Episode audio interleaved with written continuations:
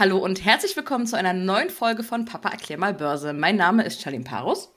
Und mein Name ist Carsten Müller. Ich bin Finanzjournalist und der Papa von Charlene. Und in der heutigen Folge soll es um das Thema Einsatz von KI beim Börsenhandel gehen. Doch bevor wir in das Thema einsteigen, hat Papa noch einen kleinen Veranstaltungshinweis zu diesem Thema für euch. Ja, also künstliche Intelligenz ist ja seit einigen Monaten schon ein richtiger Hype und ganz großes Thema auch an der Börse. Und deshalb werde ich am 30. Mai bei den Bernecker Börsenbriefen in Düsseldorf ein Webinar zum Thema künstliche Intelligenz halten, äh, was für Chancen und Risiken sich daraus ergeben und wie man natürlich vor allen Dingen als Anleger hier eine vernünftige ja, Investment äh, Story sich entwickelt oder einen Investment Ansatz entwickelt. Also wir werden da auch unsere Favoriten nennen und wie man das Ganze auch in einer ETF Strategie umsetzen kann. Äh, ihr könnt die entsprechenden Zugänge jetzt schon buchen. Äh, bis zum Dienstag gibt es auch noch einen Frühbucherpreis und das Besondere als Zuhörer hier von unserem Pod Podcast Papa erklär Börse bekommt ihr auch noch einen Rabatt. Die weiteren Einzelheiten liest ihr wie immer in den Shownotes. So, und damit geht's jetzt zurück an mein Töchterchen. Genau, doch bevor wir einmal in den Einsatz von künstlicher Intelligenz am Börsenmarkt einsteigen, wollen wir noch so ein paar grundlegende ähm, Überlegungen, Gedanken zu dem Thema austauschen. Ähm, ChatGPT war ja in den letzten monatlich, Monaten, wie Papa gerade gesagt hat, schon ein regelrechter Hype. Ähm, so als Oberthema von künstlicher Intelligenz war natürlich das, was am meisten davon gehört wurde, finde ich zumindestens. Ähm, aber Papa sagt, KI ist schon längst ein lange, äh, schon längst ein alter Hut. Ähm, ich hatte jetzt in den letzten Jahren nicht so viel mit künstlicher Intelligenz, zumindest offensichtlich zu tun. Aber Papa, da wirst du mich vielleicht eines Besseren bezeugen überzeugen. Ja, also der Begriff künstliche Intelligenz, der geht eigentlich schon auf das Jahr 1955 zurück. Also da sind schon ein paar Jahrzehnte vergangen. Äh, damals natürlich nicht in dem Umfang, wie wir es heute äh, sehen und auch vor allen Dingen auch mit den Perspektiven, mit denen wir uns heute auseinanderzusetzen haben. Aber wenn man natürlich reinschaut in diese Thematik, was denn überhaupt künstliche Intelligenz bedeutet, so ist es schon klar, dass schon vor Jahrzehnten äh, Ingenieure und Entwickler daran gearbeitet haben, eben über Algorithmen äh, ja Geräte äh, oder Programme eben äh, dazu zu bringen, bestimmte Sachen selbstständig auszuführen. Und das wurde natürlich über die nächsten Jahrzehnte entsprechend weiterentwickelt. Und auch, und das ist ja heute unser Kernthema im Börsenhandel, ist der Einsatz von Algorithmen, künstlicher Intelligenz oder Machine Learning, da, dazu kommen wir ja auch gleich noch zu den Abgrenzungen, äh, ist das eigentlich auch schon seit Jahrzehnten gang und gäbe. Sicherlich nicht für jeden ersichtlich und vor allen Dingen auch für Privatanleger meistens äh, nicht äh, erkennbar. Aber es ist halt schon da. Und äh, auf den Erfahrungen, die ja letzten Endes in den letzten Jahrzehnten gesammelt wurden, aus dem Einsatz, aus diesen Erfahrungen eben hat sich jetzt dieser, ja, ich würde schon sagen, technologische Durchbruch entwickelt, wie wir ihn halt auch mit ChatGPT äh, erleben und der letzten Endes ja auch nur die Spitze des Eisberges von KI-Anwendungen sowohl in der Wirtschaft als auch natürlich auch in gesellschaftlichen äh, Zusammenhängen äh, sich halt jetzt so darstellt. Wenn man von KI spricht, fallen ja immer mal so ein paar Schlagwörter, die wir jetzt noch mal ein bisschen konkreter erläutern wollen. Und zwar hört man immer mal wieder von schwacher KI, aber man hört auch von starker KI und der Begriff Machine Learning fällt auch in diesem Zusammenhang. Kannst du diese Begriffe einmal einordnen? Ja, also das ist auch ganz wichtig eigentlich, dass man äh, als auch als Anleger am Ende dann versteht auch äh, nicht nur beim Einsatz am Börsenhandel, sondern natürlich auch, wenn man sich verschiedene äh, Unternehmen anschaut und die vielleicht sich ins Depot kaufen möchte, dass man eigentlich auch versteht, welche Art von KI hier betrieben wird. Also fangen wir mal an, vielleicht beim Thema schwache KI.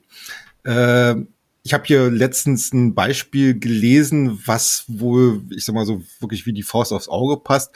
Nehmen wir mal an, hier diese ganze Sprachsteuer, äh, äh, Erkennungssysteme wie Alexa oder Echo oder wie sie alle heißen, oder Echo. Äh, dahinter steckt auch künstliche Intelligenz. Das heißt, du sagst äh, Alexa zum Beispiel, mach das Licht an, mach das Licht aus und Alexa wird das tun, äh, was ihr aufgetragen ist. Und das ist im Grunde künstliche Intelligenz. Aber, und deswegen heißt solch eine Anwendung zum Beispiel schwache KI, weil Alexa lernt nichts daraus. Sie wird beim nächsten Mal auch wieder ganz brav das Licht an oder ausschalten, aber sie lernt nichts daraus. Sie kann nicht für sich entscheiden, äh, nee, lasse ich jetzt mal, weil ich muss Strom sparen. Äh, wenn irgendwann mal, ihr irgendwann mal so ein Chip implementiert wird, macht das nur zu bestimmten Tages- und Nachtzeiten, wenn irgendwelche anderen Bedingungen äh, vorhanden sind. Dann wird sie sich in, Reich in Richtung starke KI entwickeln. Aber jetzt aktuell ist einfach nur die reine Ausführung von Gelerntem oder Implementierten wird als schwache KI bezeichnet. Äh, Quasi alles, was alles, was vor, vorprogrammiert ist. Ne? Genau, also genau. Ja also es gibt Alexa gerade bestimmte Befehle, ne? aber sie kann nicht selber denken, quasi. Richtig, genau. Sie kann nicht richtig denken und das ist nämlich dann der Vorteil von starker KI. Die bemüht es, sich wirklich den Funktionsweisen des menschlichen Gehirns zu nähern. Das heißt, natürlich die Grundlagen sind auch erstmal einfach nur Algorithmen und Daten, aber eine starke KI ist eben in der Lage, aus den vorliegenden Daten tatsächlich selbstständig Schlüsse zu ziehen und diese Schlüsse beim nächsten Mal entsprechend anzuwenden. Also auch äh, hier äh, kann man kann man äh, wirklich sagen, es äh, es ist natürlich immer wichtig, die entsprechende Datenbasis vorzuhalten. Ähm, aber eine starke KI ist eben in der Lage, sich äh, auf neue Gegebenheiten einzustellen, sich anzupassen, daraus zu lernen und auch andere unterschiedliche Entscheidungen dann zu treffen. Ja, äh, bei dem Bereich dann vielleicht, äh, du hattest es ja schon an, angesprochen, Machine Learning. Was ist denn da jetzt sozusagen oder wie spielt denn das jetzt mit rein? Das Machine Learning ist letzten Endes nur der, der reine Akt, dass eine KI mit Daten gefüttert wird und eben aus diesen Daten halt lernt. Äh, und wenn wir mal bei dem Beispiel starke KI bleiben, und hier ein Beispiel aus der, aus der Unternehmenswelt mal nehmen. Nehmen wir mal an, du hast eine Maschine, äh, du hast viele Sensoren in dieser Maschine und die KI greift auf dieses Datenmaterial, das die Sensoren eben sammeln, äh, zu. Dann kann eine starke KI eben einerseits nach Mustern suchen, nach Trends, kann auch sehen, wo liegen mögliche Fehlerquellen und daraus dann eben lernen, deswegen Machine Learning, äh, und kann dir als, als Operator dieser, dieser Maschine eben zum Beispiel dann rechtzeitig sagen, okay, äh, die Parameter deuten darauf hin, dass hier ein Ausfall bevorsteht, dass man die Maschine warten muss äh, oder dass, dass sie halt äh, irgendwie Notfall gestoppt werden muss. Also äh, die KI lernt halt aus diesem Datenmaterial, was ihm durch das Machine Learning eben zur Verfügung gestellt worden ist, wie sie sich äh, zu verhalten hat. Jetzt ist ja ähm, bei KI ziemlich häufig die Rede davon, dass sie uns vielleicht mal ablösen wird. Also im ähm, gesellschaftlichen Kontext, im, ähm, in, in, der Art und Weise, wie wir arbeiten. Ähm, wird sie uns ja auf jeden Fall komplett verändern, aber wird sie uns auch abschaffen? Also das ist ja im Moment so ein bisschen die Frage. Ähm, kannst du das Ganze mal so ein bisschen einordnen? Wie verhält sich denn künstliche Intelligenz zukünftig in der Wirtschaft und in der mhm. Gesellschaft und wie wird das ganze Zusammenspiel möglicherweise funktionieren? Ja, also ähm, ich würde auch beim Einsatz von KI sagen, es ist äh, wie immer der goldene Mittelweg, der eigentlich am interessantesten ist. Ähm, also künstliche Intelligenz, um das mal so zu sagen, ist, ist keine Wunderwaffe, die man immer und überall anwenden kann. Wir haben äh, hier es mit Systemen zu tun, softwarebasierten Systemen äh, zu tun, die viele Aufgaben übernehmen können, aber die immer noch die menschliche Komponente benötigen. Denn der Mensch wird eine künstliche Intelligenz erstmal anfänglich überhaupt definieren müssen, also was sie überhaupt machen soll. Sie muss, äh, äh der, der Mensch ist äh, in der Aufgabe, ihr die nötigen Daten aufzubereiten und zur Verfügung zu stellen. Er muss die Überwachung des Trainings äh, übernehmen, also dass sie auch äh, die richtigen Schlüsse am Ende zieht. Und er muss natürlich permanent, wenn die KI dann erstmal im Einsatz ist, überwachen, ob sie denn nach wie vor das tut, was sie tun muss. Und äh, daraus ergibt sich jetzt ja schon, dass zumindest nach dem jetzigen technologischen Standard, äh, wir wollen jetzt hier nicht äh, Terminator und Skynet und sowas äh, heraufbeschwören, sondern im normalen jetzigen technologischen Stand äh, heißt das, äh, künstliche Intelligenz kann uns in vielen Bereichen äh, helfen, kann viele Aufgaben übernehmen, äh, die heutzutage sehr, nur sehr ineffizient äh, erledigt werden können oder vielleicht auch gefährlich sind. Ähm, aber es muss immer die menschliche Komponente dabei bleiben, um die Systeme dazu zu bringen, das zu machen, was sie auch machen sollen. Und in der Hinsicht muss ich schon sagen, ja klar, äh, KI wird äh, die Art und Weise, wie wir in der Wirtschaft agieren, agieren oder wie wir in der Gesellschaft miteinander äh, agieren, verändern. Äh, das wird vielleicht nicht immer die, äh, die richtige Richtung sein oder, oder auch, auch äh, im gesellschaftlichen Kontext äh, Probleme bereiten, was zum Beispiel mit Selbstisolation und Minderkommunikation einhergeht. Das haben wir ja jetzt schon häufig, wenn man sich so das manche Verhalten, manches Verhalten mit, mit den entsprechenden Kommunikationsmitteln anschaut. Ähm, aber äh, wir werden nicht, glaube ich, von der KI oder von einer KI äh, verdrängt werden. Sie wird äh, einfach ein Hilfsmittel sein und ich würde hier auch mehr die Chancen für, für neue Wachstumsschübe sehen als, als, als die Risiken. Ein wichtiger Aspekt ist ja in diesem ganzen Kontext KI auch immer die Frage danach, ähm, ob Arbeitsplätze dadurch wegfallen. Mhm. Und wenn man jetzt mal ganz konkret so deinen Beruf anguckt, also der Beruf des mhm. Journalisten, könnte das ja in Zukunft auch überflüssig werden. Texte schreiben kann zum Beispiel schon eine KI. Ähm, mhm. Sie kann auch Informationen raussaugen ähm, aus, mhm. aus bestimmten Quellen. Ähm, sind die Sorgen dazu berechtigt oder unberechtigt? Also äh, ich würde mal sagen, man muss sich auf jeden Fall erstmal damit auseinandersetzen. Und äh, ganz allgemein gesprochen, äh, ja, es werden nach derzeitigen Schätzungen wahrscheinlich mehrere hundert Millionen Arbeitsplätze äh, verloren gehen. Aber, äh, und das war im Prinzip auch die Richtung, wo ich äh, auf, auf die vorhergehende Frage, äh, diese Arbeitsplätze oder äh, diese äh, Menschen, die da letzten Endes ihre Arbeitsplätze verlieren, die werden halt in anderen Bereichen neue Jobs finden. Das heißt also zum Beispiel in der Überwachung von KI oder in der, im Training von KI. Also es gibt seriöse Schätzungen, die davon ausgehen, dass äh, netto äh, innerhalb der nächsten äh, Jahre, also bis äh, momentan die Schätzung bis 2030, äh, netto bis zu äh, 500 Millionen äh, Arbeitsplätze weltweit äh, eher gewonnen werden können durch den Einsatz von KI. Das muss man natürlich abwarten. Äh, das, das sind natürlich so eine Studien, äh, die auch immer unter sehr positiven Aspekten rangehen.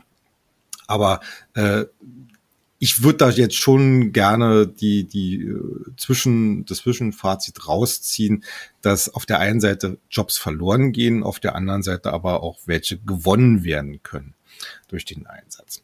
Äh, was jetzt speziell äh, verschiedene Branchen angeht, äh, also auch ich habe mich natürlich mit diesem Thema auseinandergesetzt und äh, ich sage es auch ganz offen, ich setze in meiner Arbeit auch inzwischen KI ein. Ähm, aber äh, da muss ich wirklich sagen, äh, künstliche Intelligenz, soweit ich es momentan sehe, kann helfen, ineffiziente Arbeiten schneller zu erledigen, outzusourcen. Aber sie kann nicht, äh, ich sage mal so, äh, mal werthaltigere, value-added Arbeiten übernehmen. Dazu ist sie einfach schlichtweg noch nicht in der Lage. Und man muss einfach mal sagen, Börsenjournalismus oder oder oder äh, der die die der die Erfahrung an der Börse von von Jahren oder Jahrzehnten lässt sich halt über eine KI eben nicht spiegeln, weil sie halt äh, rein auf Daten basiert ist. Äh, momentan mhm. das, was man jetzt bekommt über ChatGPT, beziehungsweise die verschiedenen Varianten von ChatGPT, die haben ja auch momentan nur einen Wissensstand bis 2021 und wir wissen, äh, seit 21 ist ganze Menge auf dieser Welt passiert, das natürlich auch Einfluss genommen hat auf äh, Politik und Wirtschaft. Und äh, also da ist es mir letzten Endes nicht bange. Ich, ich meine, ich, ich muss keinen Marktbericht oder einen Wetterbericht oder äh, irgendwelche Kursberichte äh, selber noch schreiben. Das, das kann eine künstliche Intelligenz mit der richtigen äh, Anbindung an Datenmaterial viel besser und viel schneller und viel günstiger. Äh, aber wenn es dann am Ende wirklich darum geht, äh, Kommentierungen, Einordnung äh, und äh, Empfehlungen abzugeben, da ist die menschliche Komponente nach meinem Dafürhalten immer noch äh, mehr gefragt vom Kunden, vom Leser, vom, vom Anleger, als äh, dass er sich es äh, sozusagen von einer Maschine sagen lässt. Mhm. Äh, es gibt, äh, und da kommen wir ja sicherlich auch gleich noch darauf, äh, auch äh, entsprechende Anlagemechanismen, äh, die halt durch KI inzwischen beeinflusst sind. Äh, aber auch da zeigen sich sehr, sehr schnell die Grenzen auf. Ja. Dann lass uns doch mal zu unserem eigentlichen Kernthema von heute kommen, und zwar dem Einsatz der künstlichen Intelligenz im Börsenhandel. Du hast ja gerade schon ein bisschen aus der, aus der Sicht des äh, Börsenjournalisten gesprochen, der äh, sich dort möglicherweise äh, ja ein paar Sachen erleichtern kann. Ähm, aber wie sieht das jetzt konkret im Handel aus? Ähm, in der Vergangenheit wurden ja auch bereits Algorithmen und sowas alles benutzt. War das denn auch künstliche Intelligenz und wie sieht das in der Zukunft aus? Also welche ähm, mhm. Möglichkeiten werden wir da haben? Ja, ob, ob man das da damals schon als künstliche Intelligenz äh, begriffen und bezeichnet hat, äh, lasse ich mal dahingestellt. Äh, das ist, glaube ich, immer nur eine Frage von einer ganz feinen Definition und ganz feinen Unterschieden. Äh, ich würde schon sagen, ja, klar, äh, da, da ist auch eine gewisse künstliche Intelligenz auch schon dabei gewesen. Wichtig ist ja aber letzten Endes, was es jetzt ist.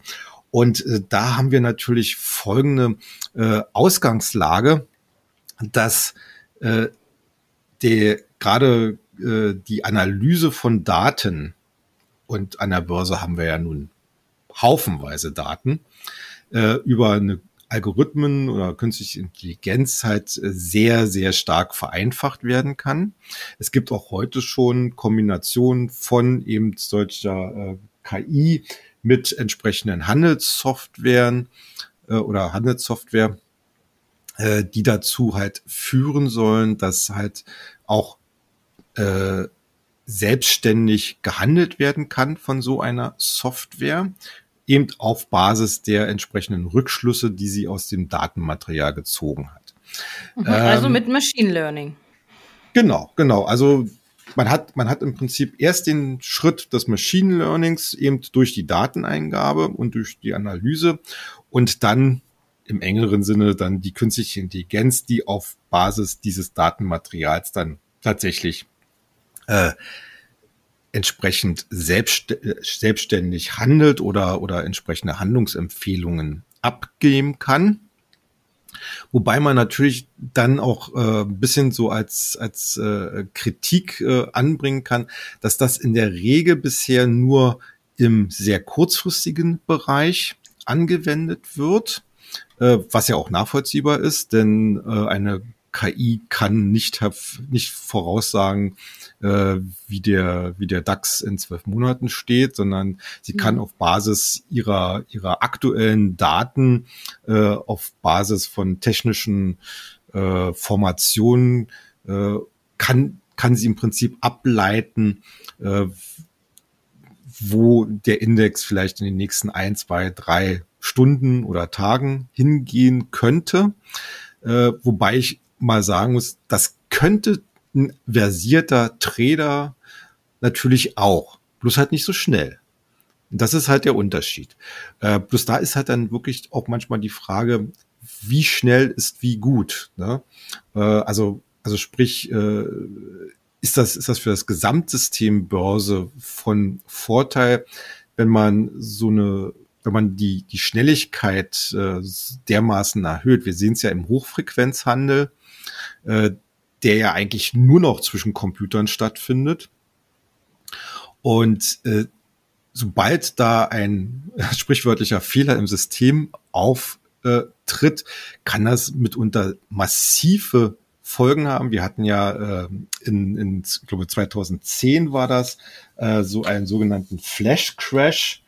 Äh, genau, äh, 2010, ein Flash Crash äh, im Hochfrequenzhandel, weil da irgendwas äh, schiefgelaufen war, äh, was dazu äh, führte, dass eben ganz kurzfristig die, die entsprechenden Indexstände in die Tiefe rauschten, was dann zwar gleich wieder korrigiert worden ist, aber natürlich erhebliche Unruhe in den Markt brachte. Und in der Hinsicht äh, muss ich sagen, äh, wäre es wünschenswert, wenn alle Marktteilnehmer darauf sich einigen könnten, dass man KI zwar einsetzen kann, aber die äh, letztendliche äh, Anlageentscheidung eigentlich immer noch der Mensch treffen sollte. Eben weil er äh, solche Fehler, die halt auch in einem Algorithmus entstehen können, äh, dann vielleicht doch noch äh, abfedern kann. Mhm. Du hast jetzt natürlich schon von ein paar Chancen, aber auch von ein paar Risiken ähm, gesprochen. Gibt es denn noch weitere Kritikpunkte an dem Einsatz von KI im Börsenhandel? Naja, also. Oder weitere Chancen es, möglicherweise auch. Ja, also es, es geht ja immer, wie gesagt, immer um die, um die entsprechenden äh, Anwendungen. Und äh, natürlich haben wir auch jetzt schon nicht nur die Möglichkeit, zum Beispiel äh, KI-basierte äh, Handelssysteme einzusetzen und, und damit womöglich etwas schneller oder etwas genauer äh, auf entsprechende Marktlagen zu reagieren. Es gibt ja auch zum Beispiel das Thema Robo-Advisor, also, also äh, äh, ja, Vermögensberater, die Roboter sind, äh, mhm. äh, die natürlich auch letzten Endes Machine Learning beziehungsweise KI einsetzen. Allerdings äh, in einer Art und Weise, die sowohl Chancen als auch Risiken äh, bieten. Also äh, ein Robotweiser, so zumindest äh, mein Kenntnisstand, also wie gesagt, ich bin ja jetzt kein gelernter Investmentbanker. Äh, es ist aber so, dass äh, sich Robotadvisor den Gesamtmarkt erstmal vornehmen und dem einer individuellen Anlage äh, ja, Struktur äh, gegenüberstellen. Also individuelle Anlagestruktur meine ich jetzt damit, äh, man kommt als Kunde äh, äh zu die, diesem Robo-Advisor und muss dann halt ausfüllen, ist man konservativ, ist man spekulativ aufgestellt, mag man ETFs, mag man Aktien, mag man Anleihen, was für einen Anlagehorizont hat man, wie viel Geld will man anlegen, äh, will man eine Absicherungsstrategie haben, sowas in der Art. Äh, mhm. Und äh, das ist quasi so der Input für den Robotweiser, dass er erstmal dein eigenes Anlageprofil kennt. Und dann guckt er äh, auf äh, den Gesamtmarkt und stellt daraus automatisiert mehr oder weniger dann dein Portfolio zusammen, was einer, was halt äh, diese, ja, äh, diesen Abgleich zwischen, zwischen Risiko und Chance halt liefern soll.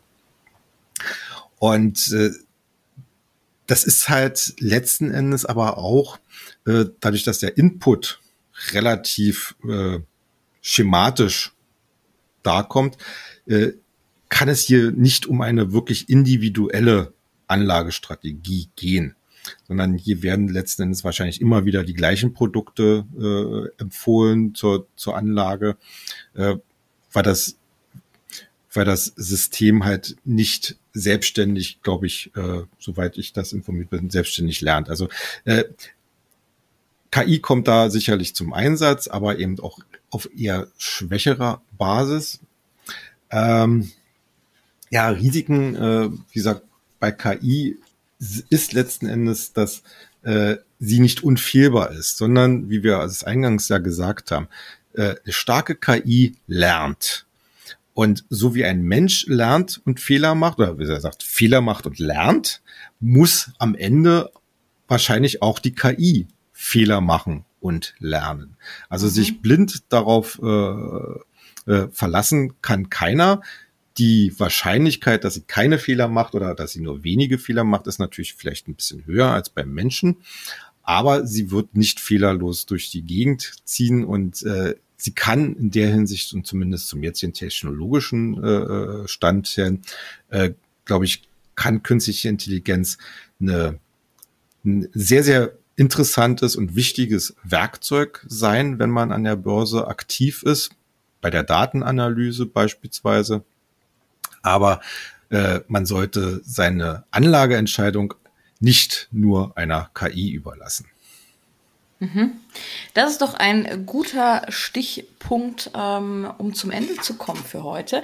Und zwar, ähm, wenn ihr euch noch weitergehend für das Thema KI, künstliche Intelligenz interessiert, dann ähm, genau, kommt doch in das Webinar von Papa rein. Alle Informationen findet ihr in den Show Notes. Dort wird es dann auch den Vorteilscode geben, den ihr hier exklusiv als Zuhörer, als Zuhörer von unserem Podcast bekommt. Das soweit von unserer Seite. Wir wünschen euch eine schöne Woche und ja, macht's gut. Ja, macht's gut. Bis dann. Tschüss.